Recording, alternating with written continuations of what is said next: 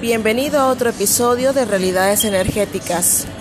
Dicen que el miedo a la muerte es lo que crea una esclavitud voluntaria. Y al ser una realidad energética, yo te lo muestro en un ejemplo. Los padres y los hijos. Cuando tus padres ya son de una edad más o menos avanzada o han tenido enfermedades, que te quedas con ellos Vamos, el que tengan una enfermedad no es sinónimo de muerte. Sin embargo, es una manera de pausar toda nuestra vida por estar con ellos.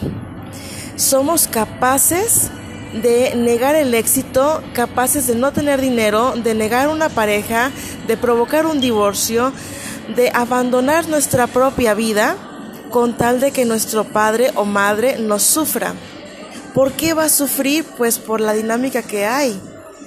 Básicamente por la dinámica que hay. Es una dinámica inconsciente. Ahora bien, tu padre o madre puede vivir hasta los 100 años inclusive. Y tú mientras tanto te quedaste frustrado, enojado, con mucha rabia dentro de ti porque no seguiste tu vida. Pero ¿a quién le reclamas? En realidad nadie te lo pidió fue una decisión propia.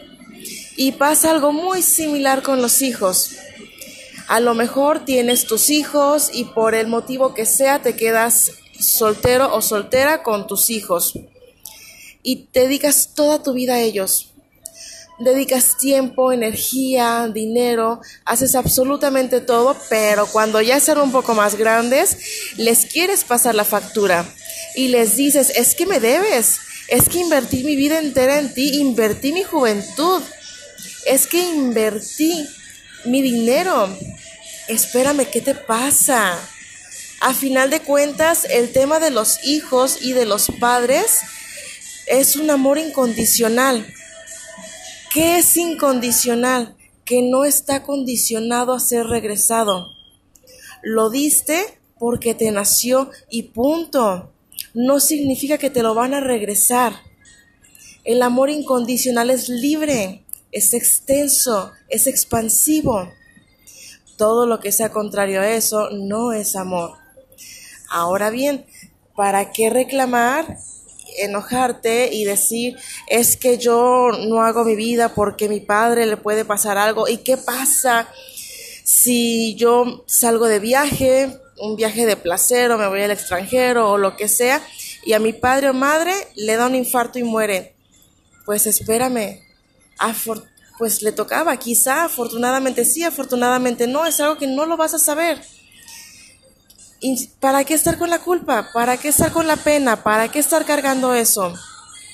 Es amor incondicional, en donde sea que tú estés.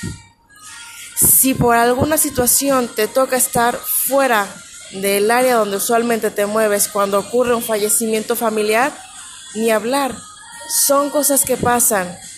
De eso a que pares tu vida entera por la salud y vida de tus padres, realmente, ¿cuál es tu miedo aquí? ¿Realmente es un miedo a que tu papá o mamá muera?